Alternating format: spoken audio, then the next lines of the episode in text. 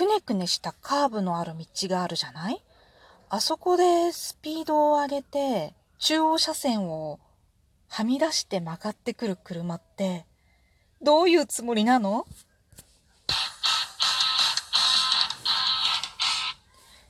今日もなるようになるさ。こんにちは。アラフォー母ちゃんこと冬木玲です。この番組は私冬木玲が日々思うこと本の朗読や感想など気ままに配信している雑多な番組です。今週も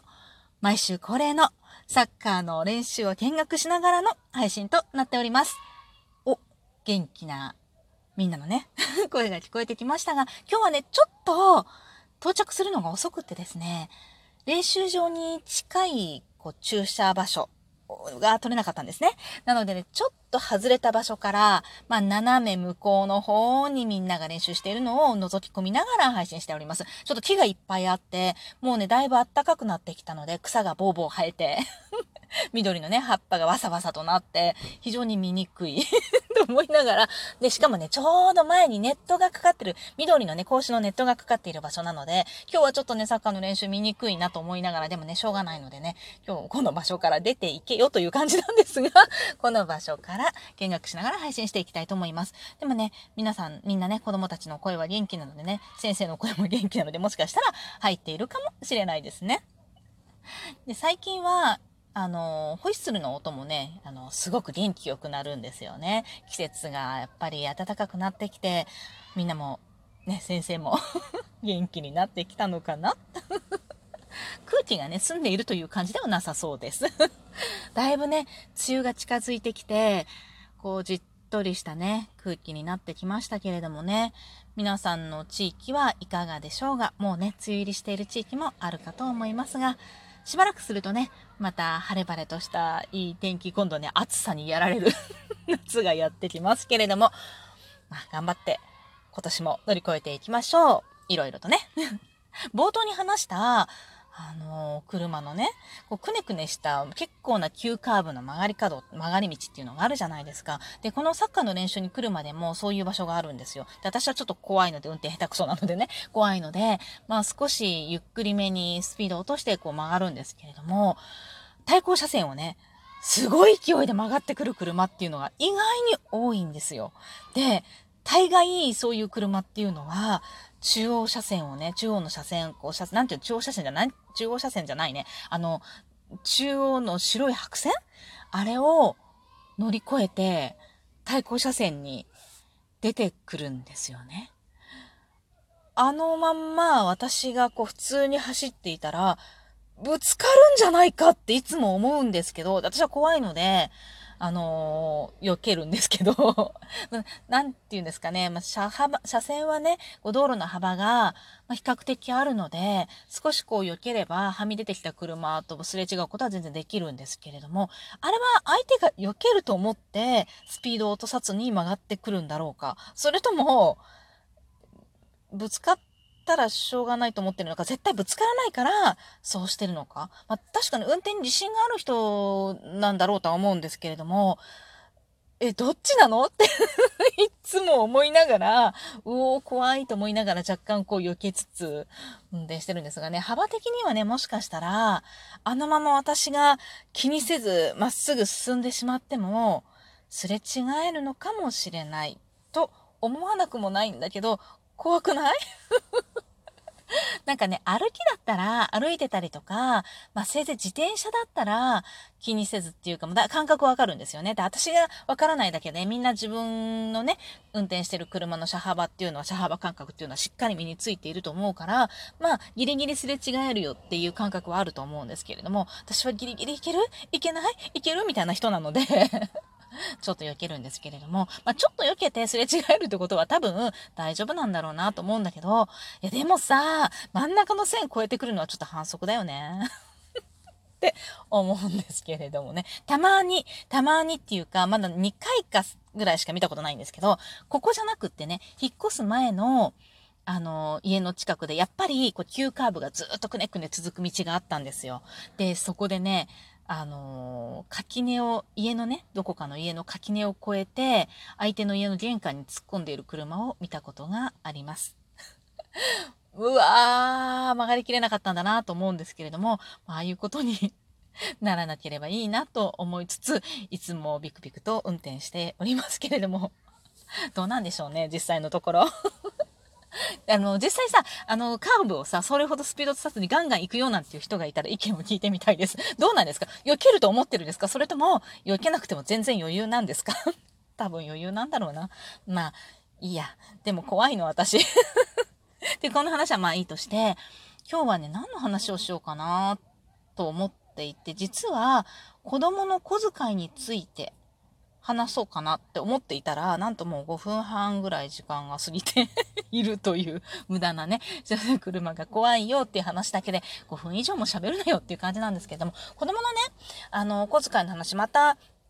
うん、ゆっくり喋りたいな。みんなどういう風にして設定してるんだろうな。これ自分が、まあ、触りだけは話をしようかなと思うんですが、今回はね。自分が子供の頃、お小遣いってどれくらいもらっていたかっていうのは、まあね、家庭環境にもよりけりだとは思うんですけれども、私の場合は、小学校の時にお小遣いなかったんですよ。で、ないけれども、基本的にね、お金を持って遊びに行くという感覚はなかった。今の時代、そんなこともないようなんだけれども、私の時はそういう感覚はほとんどなくって、お金を遊びに行く時にお金を持ってくる子っていうのも、本当に稀だった気がします。え使うためというよりかは、電話したりとかなんかのために持ってきてるんじゃないかなっていうので、なんか使ってるところをなんか見たことないですね。みんなで駄菓子屋さんに行こうと約束をして、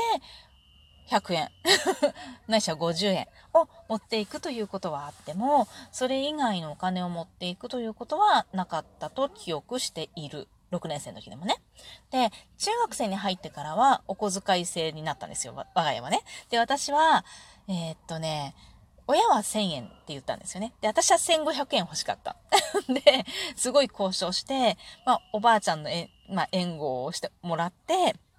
なんとか1500円スタートで、中学1年生入ったと思います。で、これね、成績によって上下するお小遣いだったんですね。で、最初に私がプラスした500円が前後するんです。で、えっと、スタート時、まず、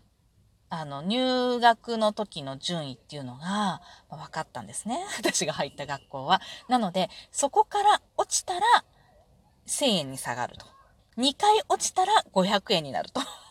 3回落ちたらなくなるんですね。で、え停滞なら1500円のまま。で、上がれば500円ずつ上がっていくんですよ。で、マックス2500円で決まってたんですけれども、中学生の間は。で、えー、すぐに2500円になりました。で、2500円でずーっと中学2年生の夏まで2500円で行ったかな。そこから瞬く間にゼロになりましたね。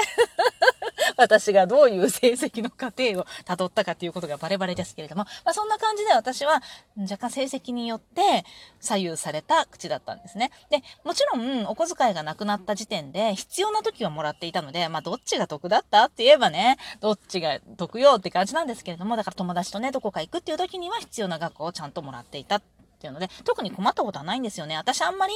なんか、これがどうしても欲しいとか、で、しかももっと言うと、本は買ってもらえたんです。漫画はダメだったけど、漫画もそんなに興味なかったので、その時はね。で、漫画は買ってもらえなかったけど、小説は、ティーズ小説、今で言う、ライトノベルに当たるかな？ぐらいまでは、えっと、買ってもらいました。なので、小遣いとは別にね。なので、特に困ることはなかったんだよね なんからね、うーん、CD 欲しいとかさ、うん、そういうのがあればまた別だったのかもしれないけれども、そういうのはあんまりなくって、まあ、特にそういうのが欲しいと思うようになったのは、高校入ってからかなって感じだったので、それまではね、友達に借りて聞いたりとか、ダビングし、まあダビングがね、簡単にできたのでダビングしたりとかぐらいで、何も困らなかったな なんですね。というわけでね、えっとね、子供の小遣いを、で、あ、そうだそうだそうだ。友達はね、すごいその時に一番親しかったお友達は、えー、っとね、小遣いはなくって、働いた額によってお小遣いをもらう。まあ、家中の掃除をして、いくらだったかなえ、そんだけ？って思ったけれども、なんか、うん、それぐらいの額で、掃除機を全部かけて、その子の家はそんな広い家じゃなかったんで、掃除機を全部かけて、10円とか15円とかだったような気がしますね。お風呂掃除をして5円とかね。だからそんなんで地道に稼いでましたね。で、あとは、もちろんそれもやっぱりどうしても必要なことがね、起きた時、友達と約束したりとかね、そういう時にはおお小遣いとしてね、別で別途もらっていたと思うんですけれども、なので、我が子のお小遣いをどう設定するかっていうので、これね、小学校入るあたり、とか小学校の途中とかね、そのあたりからみんな悩むんじゃないかな、なんて思うんですよね。で、私も一人目の時はね、考えたどうしようなと思って、で、意外に小学校でもね、お小遣いもらってる子っていうのは結構な数、かなりの数いるんですよね、今は。で、お小遣いを持って遊びに行くっていうのもかなりの数いるんですよ。なので、それもどうなんだろうな。ない子はないんですよ。ない子はなくて、お金がなく遊べる子はもちろんそういう子もたくさんいて、なので、そっちでいいんじゃないのかなって私は思っていたので、小学校の間お小遣いっていうのは渡してなかったんですよね。ただ、どれくらいかな？ある程度、その、おか、カウントができるようになって、お金の、ま価値観というか一緒に買い物に行ったりとかして、その、なんとなく、こう相場感というか、お菓子とかね、自分が買うもの、子供が欲しいラムネとか飴とかガムとかそういうものですよね。あとはまあせいぜい鉛筆とか消しゴムとか、そういうものに行ったってだ、そういうものに関しての大体の相場感っていうのが身についたなと思ったあたりから、えっと少しずつお金を渡すようにはしていきました。それは労働による金銭ですね。この、うち長男の場合は、子供、下の子供たちに本を読んだら5円とかね。うん。絵本をね、読んであげたら5円。だんだんだんだん下の子が大きくなってって本が難しくなってくるので、それに合わせて10円、20円って上がっていくんですけれども、そういうところから。お風呂洗うのはうちはもうルーティンなので、お 風呂洗いに関してお金をもらえるということはなかったんですけれども、まあ、ご飯を作ったらって、まあ、作ったらと言っても、ちょっとしたものね、うん、そういうも一品何かっていうのでもいいんですけれども、そういうことをしたら、まあ、いくらとかね、5円とか10円とかそんな感じですよ。で、それを徐々に徐々に、まあ、金額を上げていくっていうような形で設定してましたね。っていう、そういう話もう少し詳しく、次の回かな？っていうのにかでしたいと思います。また